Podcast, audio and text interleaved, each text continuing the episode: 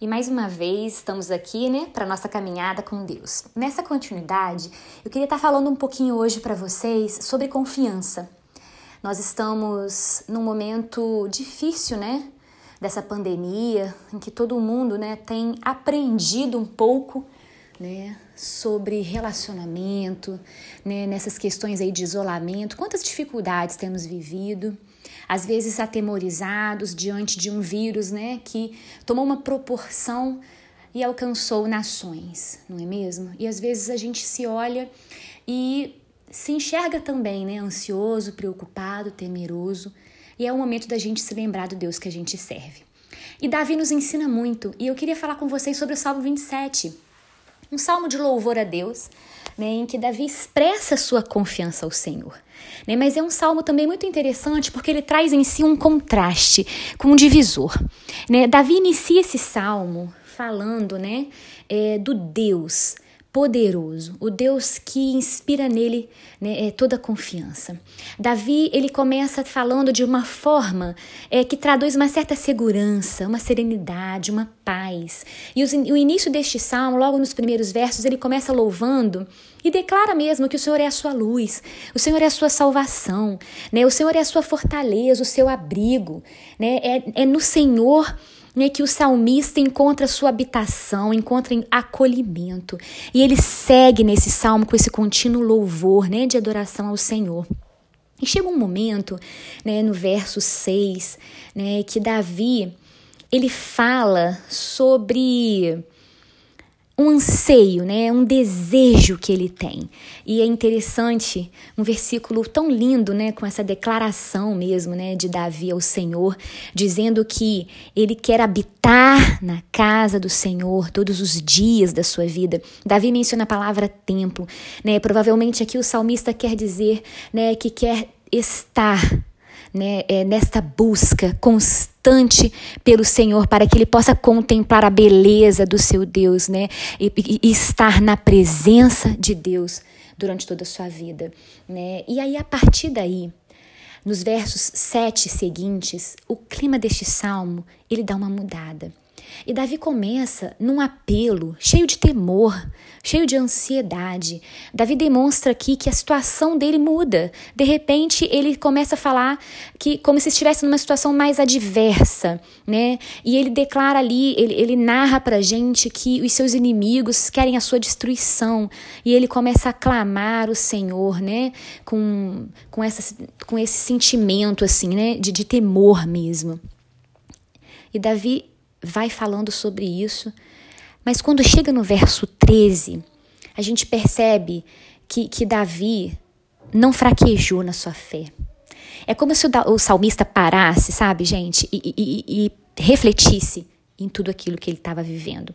É como se o salmista parasse e pensasse assim: peraí, quem é o Deus que eu sirvo? Né? E Davi, a gente sabe pela história né, bíblica que ele conhecia o Deus de Israel. Davi, antes mesmo de ser rei, ainda quando pastor de ovelhas, até desacreditado pelos seus irmãos, pela sua família, ele já tinha experimentado o favor do Senhor para com ele. Davi, rei, né, ele, à frente do seu exército, à frente do seu povo, experimentou por diversas vezes livramentos vindos do alto e o poder de Deus, né, quando concedia a ele as vitórias em batalha. Davi conhecia o seu Deus. E Davi, então, não perdeu a sua fé. Imagine você, Davi, um homem de guerra, né, que guerreava junto com, com o exército, se fosse um homem que não acreditasse na bondade de Deus, que teria acontecido com ele à frente desse exército nas batalhas, não é mesmo? Mas não. Davi experimentava o poder do Senhor. Ele sabia que Deus era poderoso, que Deus o tinha guardado até ali, e ele não perde a fé na bondade de Deus. Né? Davi Finaliza então, a partir daí, esse salmo, no último verso, né? E ele fala: Espera pelo Senhor, tem bom ânimo e fortifique o seu coração, espera, pois, pelo Senhor. Que vemos aqui, né? Que embora Davi né, esteja se sentindo abandonado, porque ele não estava ouvindo o Senhor, ouvindo a voz do Senhor, né, e mesmo que ele estivesse assim, com medo, ele lembra quem é o seu Deus. Né? E no Deus de Israel ele sabe que ele pode confiar e não vacila na fé. né, no meio ali daquela ansiedade, ele sabe que precisa esperar em Deus e somente nele confiar. E o que eu quero falar para você agora, que eu não sei como está o seu coração nesta hora. E tudo bem se você estiver se sentindo atemorizado ou com algum receio, é normal. Mas eu quero te convidar a voltar os seus olhos para o alto, para a morada do Deus Altíssimo, aquele que quer habitar na sua vida e de onde vem o socorro, o único socorro capaz de nos trazer paz, de nos dar amor, um amor mesmo diante de uma adversidade que vai lançar fora todo o medo.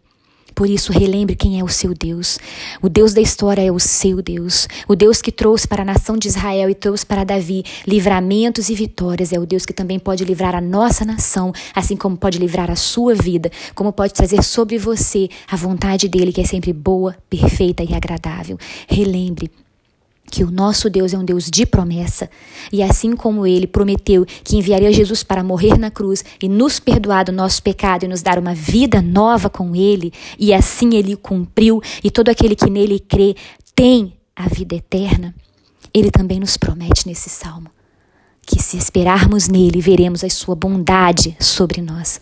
Portanto, a minha palavra para você nesta pandemia é esta: seja forte Fortaleça o seu coração na palavra de Deus e tenha ânimo, pois o Senhor não tardará em responder ao seu clamor.